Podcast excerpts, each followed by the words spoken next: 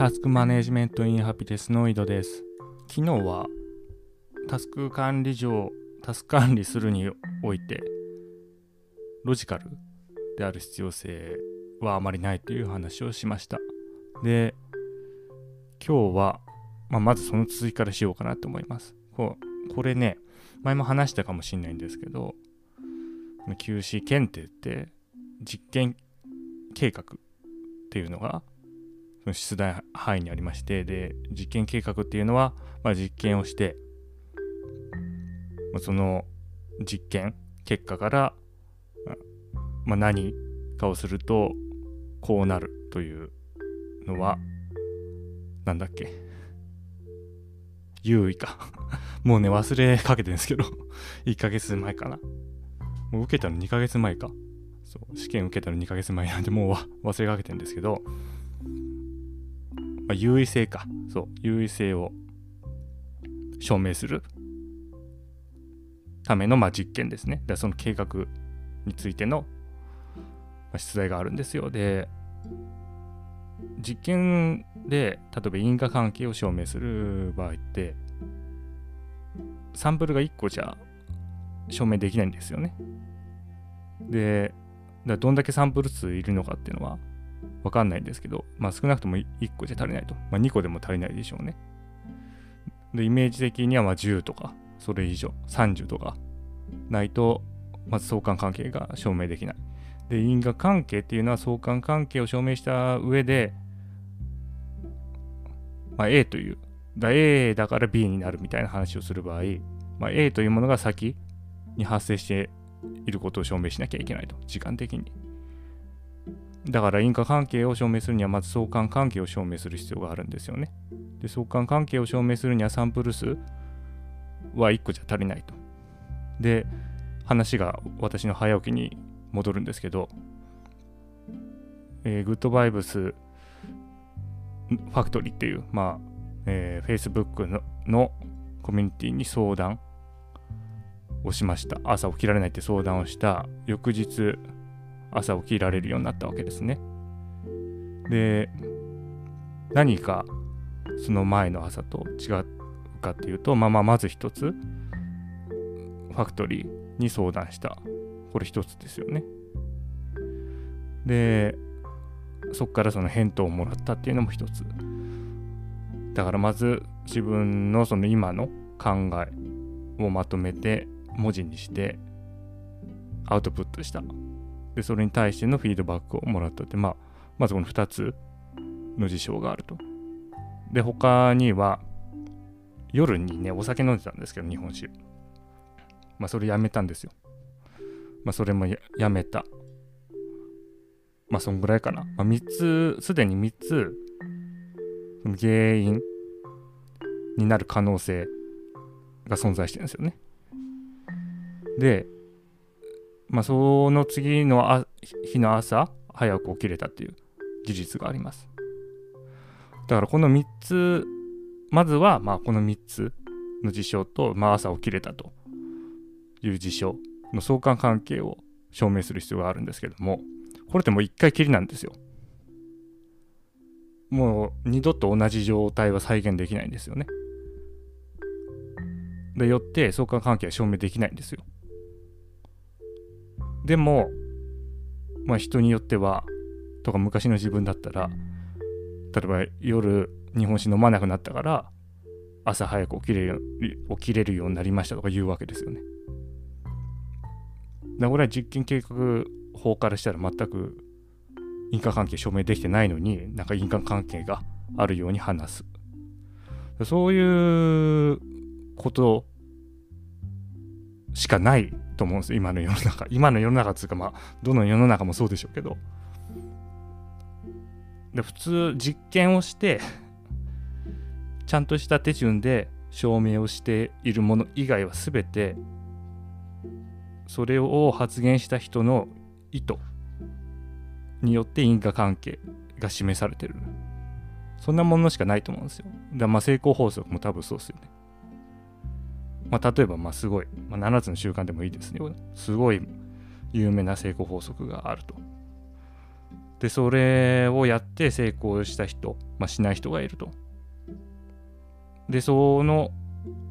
人たちをサンプルとしたら多分もう何万とかあると思うんですけどでも結局7つの習慣以外もやってるわけですよその人たちはきっと。でいろんなバックグラウンドもあるわけですよね。でそうするとその、まあ、7つの習慣をやったから成功したっていうふうに証明することはあの別の視点から難しいというふうに言えるんですよね。で別の視点っていうのはその実験計画法の中のあこれもう名前忘れちゃったけどもその要因何かを引き起こす要因が2種3種とかある場合は、まあ、それぞれ1個ずつ切り出して実験して例えばまあ7つの習慣が要因 A と。で GTD が要因 B とすると A だけやった状態と B だけやった状態。で、まあ、A と B 今後の状態、まあ、これの結果を全部見てでその中から、まあ、それぞれの相関関係どれだけ相関してるかしてないかっていうのを示してでその中でまあ最終的に、まあ、どれが相関していると言えるというような話に持っていくわけです。でそんな不可能ですよね。人間の生活において。うん、だからなんつうかな。まあこうだからこうってみんな言うんですけど自分も言うんですけど全然信用する必要ないってことですね。でそれがまあ昨日の話の続きです。で話題変わって私この1ヶ月とか2ヶ月は何もしないっていう風に昨日言ったんですけど本当何もしなくて例えばその RSS リーダーとかも全然見てないんですねでそもそもその RSS リーダーにあのライフハッカー日本版とエンカジェットジャパニーズこれ多分もう10年前ぐらいからずっと入れてたんですけどもうそれもやめました。そういうニュース系のものも全部見ないようにしました。今 RSS リーダーに残って生これまでに関わってきたお世話になってきた人たちのそのブログとか個人ブログとかが入ってるだけですね。でなんでそれを始めたかっていうとその情報を摂取すればするほどいいっていうような信念体系がまあ、今メイン主流になってますけど、まあ、果たしてそうなのかっていうところからですね。昔の人よりだったら今の人の方が幸せなはずですよね。情報をたくさん摂取してるから。でもなんかそうじゃないような気がするんですよ。かといって別に昔の人の方が幸せだったっていうつもりもないんですけど、まあ、それこそで相関関係はないんじゃないかというふうに思うんですよね。でちょっと試しにやってみてるわけですよ。で、その結果、まあ何も変わりません。何もかんないい意味でも悪い意味でもっていうか。まあこれが表すのは、その RSS リーダー読んでても、もう大して自分の生活とか人生にインパクトを与えるようなものはなかったということでもあるし、まあ、それを立ったからといって大きなインパクトがあるわけでもないということですね。でまあちょっと別の視点でもなんかなこれまあこの試みがいいというかこの試みをする意義があるなって思うことが一つあってお金ってあるじゃないですかでお金が何で価値を持つかっていうと交換するからなんですよね。交換しないお金は価値がないんですよね。で情報も同じだと思うんですよ。ただ一人で情報を持ってるからといってあまり価値がないと。でそれを人に伝えることによってその伝えられた人が何か利益を得る。満足を得る。からまあ価値があると思うんですよ。でお金と情報って一緒なんじゃないかなと思ってるんですよ。で情報をたくさん摂取するということはまあ、お金をいっぱい持つということ。でもお金持ってても、価値がないから使わないといけないんですよでそうすると情報をいっぱいいっぱい溜め込めば溜め込むほど使わなきゃいけないということになるでお金に使われてる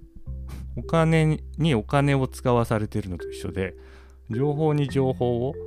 使わされる発信させられるっていう状態になるんじゃないかなと思うんですよ。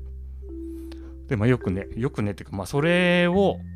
するために多分情報摂取する人はするんでしょうけどね。そのアウトプットするためにはその10倍インプットしなきゃいけないとかいう話もあるように、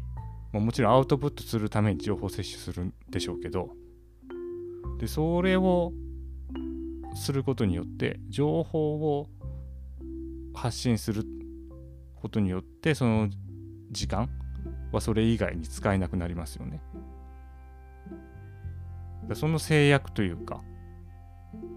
まあ、そういう状態、まあ、あとそういう欲求だよね、あと。例えばまあ、なんか得な情報あったら発信、例えば SNS とかでね、発信したくなるじゃないですか。その欲で発信してみると。で、私の場合、あまりそのリツイートとかいいねつかないと。で、この落差になんか、いや、せっかくなんか発信したのにみたいな落ち込みが生じるんで、でもうそういうのやめようって思って。で、それをやめるには情報を摂取しなきゃいいんですよ、早い話。そしたら発信する欲もなくなるんで。まあだからまあ、そういう意味ではいいかなっていうふうに思いますね。うん、まああと、なんつうのかな。まあ、情報を摂取して、だ情報の媒介として人間がいるっていう社会の一員だっていう風な認識になっていると、まあ、つまり、まあ、情報をいっぱい摂取して、まあ、アウトプットするっていうのは、まあ、この社会における人間として当たり前のことだろうというような認識になると結局、まあ、自分とは何かっていうその原始的な問題を保留することになるんですよね。自分は社会の一部だからそういう社会の一部だからその機能を果たしていればその自分の存在性というのは保たれるというようなことになる。それを自分で意識してやってるとは思いませんけど誰も。でもそのまあ役割を果たしている。お金を使う。情報を発信するっていう役割を果たしているということによってじゃあそもそも自分とは何かというその原始的なところの問いが生まれてこないってことかな。つまり。目を向けなくても良くなるわけですよね。役割果たしてるから。まあだからそれとは逆でちょっとまあ自分とは何かということを考えようっていうまあ今時期に来てるのかなというふうに思いますね。そのグッドバイブスしかり、まあ、生産性高くやっていくっていうのは、まあ、完全にこの社会の要請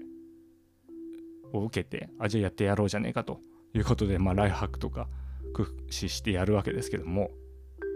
まあそれはちょっと一旦置いといてどうなのかと。自分とはどうなのか世界とはどうなのかということを、まあ、今考えてる最中です。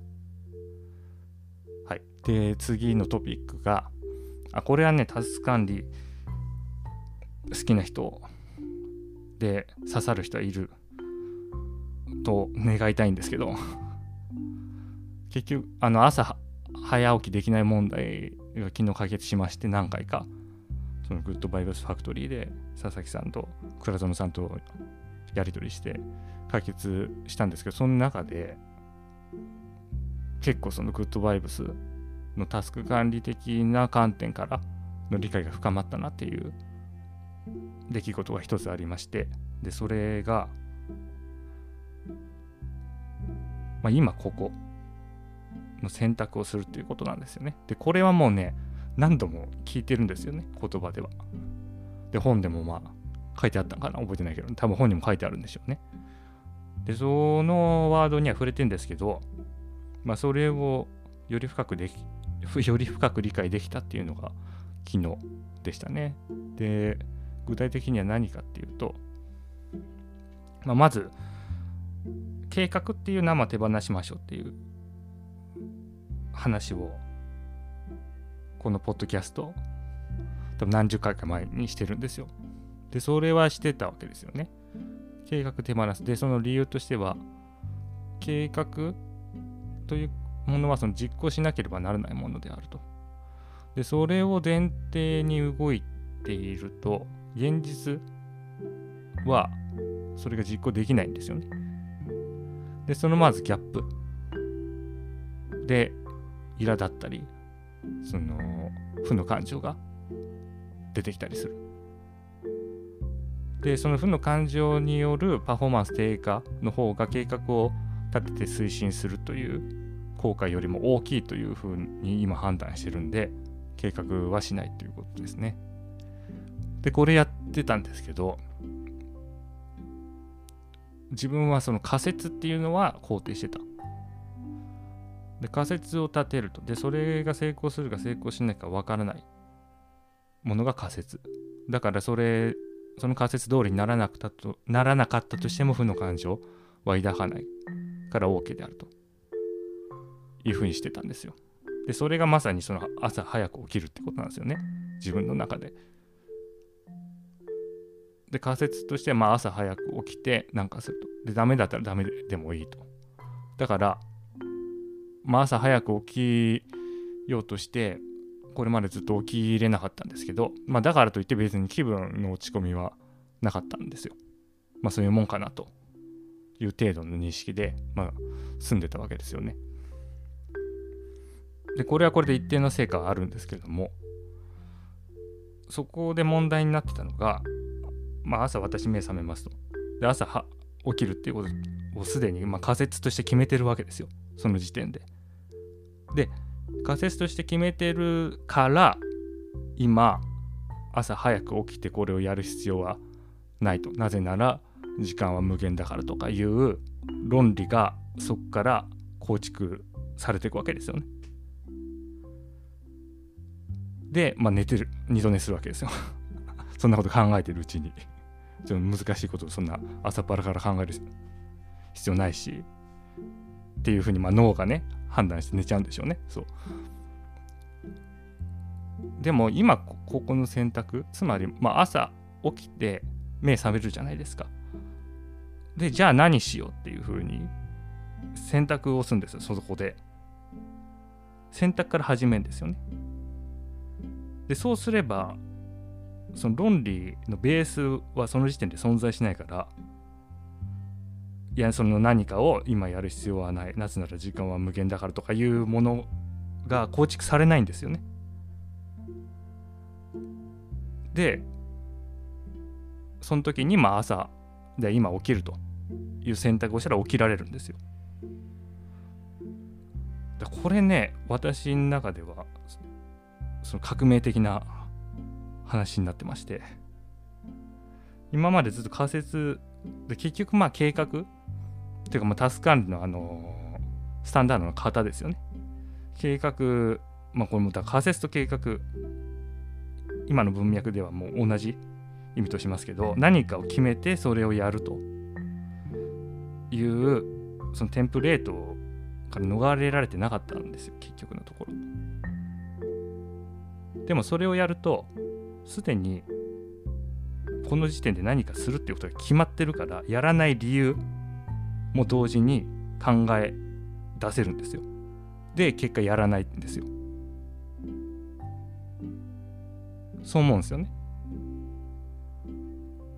つまり言い換えると先に何かをするって決めてるからやらなくなるんですよ。でそれは何その言葉のトリックであっていやそれだったら何も決めてなくてもやらないんちゃうのっていう話になりますけどそこはまあ性善説 その時にで、あ、いや、でもね、これもね、思うんだよな。で、私、まあもうずっと脱線とかね、タスカンでよくある話ですけど、そういう、なんかやろうと思うけど、そのネット見たり、その漫画読んだりするっていうことはもうずっとやってきたんですよ。で、でもそれって結局その時に選択してないからやってたこと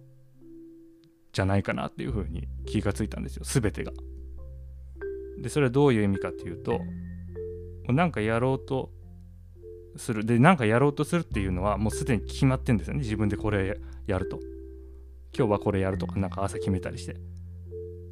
いるわけですよ。だからそれをやろうやりなんつうかやるタイミングで、まあ、漫画読むんですよね。先になんかやることが決まってるから違う方向に行くみたいな。つまり選択の余地がないと。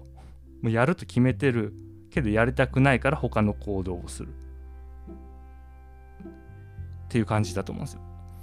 でまあこのねあのネット見たり漫画読んだりするのが本当に、まあ、その時点であなたがあの深層心理でやりたいことだから気にすることないですよ論があるんですけど私はそそうは思わないですよね。先になんかやりたいことがすにあってそれを回避するために漫画とかネットを読やるんじゃないかなっていうふうに思うんですよ。だから先にやることを決めなければやらないと思う。今この時に今ここで常に今何するというふうに自分に問いかけたら漫画を読むっていう選択はしないと思うんですよ。まあ、してもいいんですよ。してもいいんだけど、どっちでも。でも少なくとも逆にこれまでそのように自分からよしじゃあ今から漫画を読みますって言って漫画を読んだ記憶がない今からネットサーフィンしますって言って決めてネットサーフィンをした記憶がないだから同じ同じっていうかまあその選択するという場面を作ったら自らじゃあネットサーフィンしますっていうことをする気がしないんですよね今、まあ、これから分かんないですよ。ずっと、まあ、この選択、まあ、常に今ここで選択するっていうやり方をまあ今日から始めるわけですけど、まあ、それでどうなるか分かんないですけどグッドバイブスの疲れないっていうね。その認知資源とか減らないとかいう考えを持っているのであればその休憩でネットサーフィンするとかいう多分選択はしないんじゃないかなと思うんですよ。でそれを逆に認知資源が減少してるっていうような世界観でいると疲れてる時にじゃあ今認知資源を回復させるために漫画を読もうとかいう選択がすると思いますよ。でも今のところそういう世界観持ってないんで、まあ、多分しないんじゃないかなというふうに思うんですよね。うん。で、これを別の視点から見ると、ず前から言ってるその別人問題で、一般的に別人問題って、タス管理における別人問題って何つうんだっけ？な 何を問題にしてるか覚えてないんですけど、だ、だ、まあ多分それと同じじゃないんで、じゃあ、第2種、第2種別人問題としましょう。第2種別人問題として例えば計画を立てますと、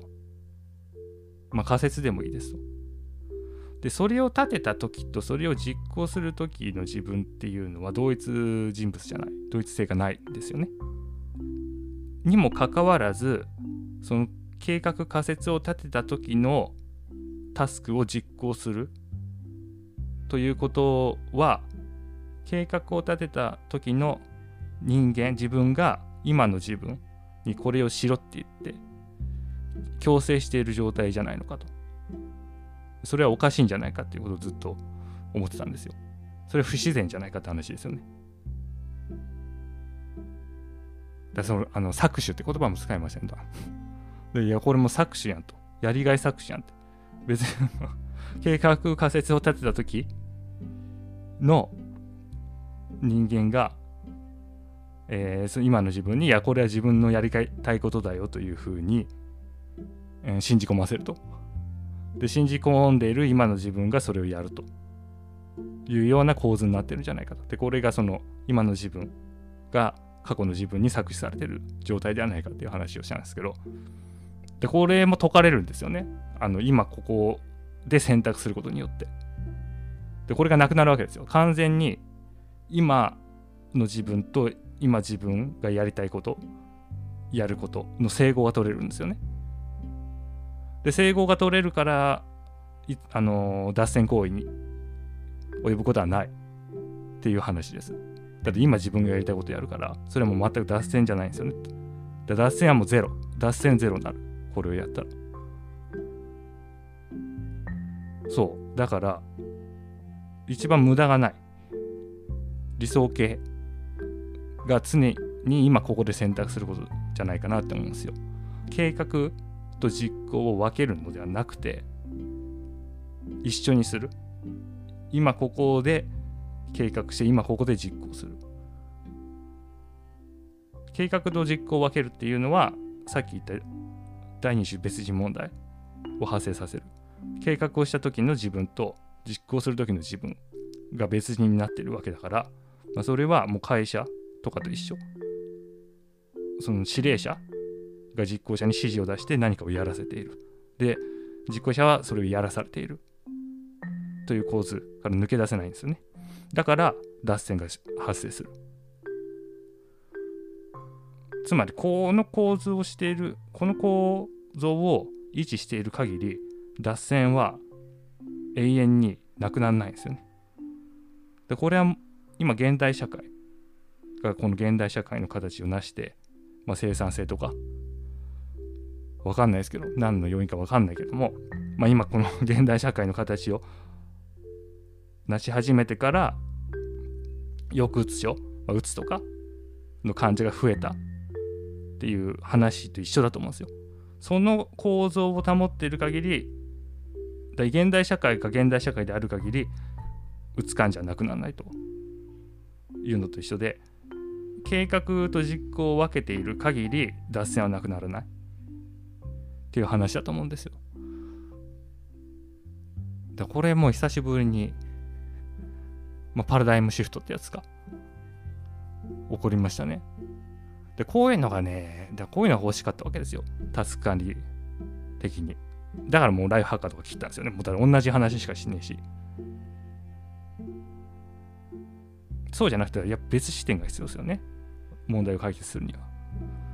でその別視点っていうのが、今ここで常に選択すると。で、あ、大事な前提忘れてましたけど、だからその選択するときに、グッドバイブスでいうその平安な心。心が平安でないとおかしな行動をするおかしな選択をしてしまうんで、まあ、それが一個前のその前提条件としてあるんですけどね多分その心がすさんでたりすると多分 YouTube 見るんじゃないですかねあのネットサーフィンしたりその心不安な状態でいると常にそのその場その場で選択をするということをやってても心が平安じゃないと、まあ、おかしな選択をするであると。でもまあ心が平安であればその時々で常に自分がやりたいことをやると。でこれは別に例えばね計画を立てる計画を立てるとは相反するか 相反するけどタスク管理とかでそのタスクリストを作るとかいう話と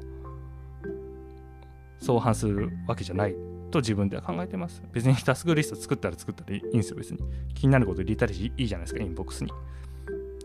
インボックスに入れるけれども、けれども、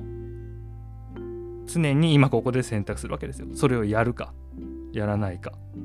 で、それをやると先に決めない。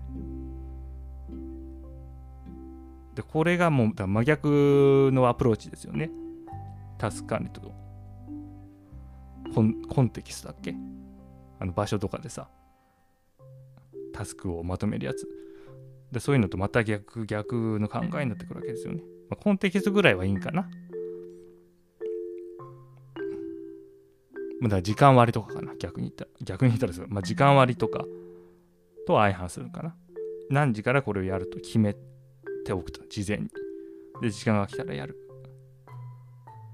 でそういうメソッドとちょっと逆のメソッドを試してみようと思います。まあ、結果、また報告しようと思います。はい。それでは良いタス完了。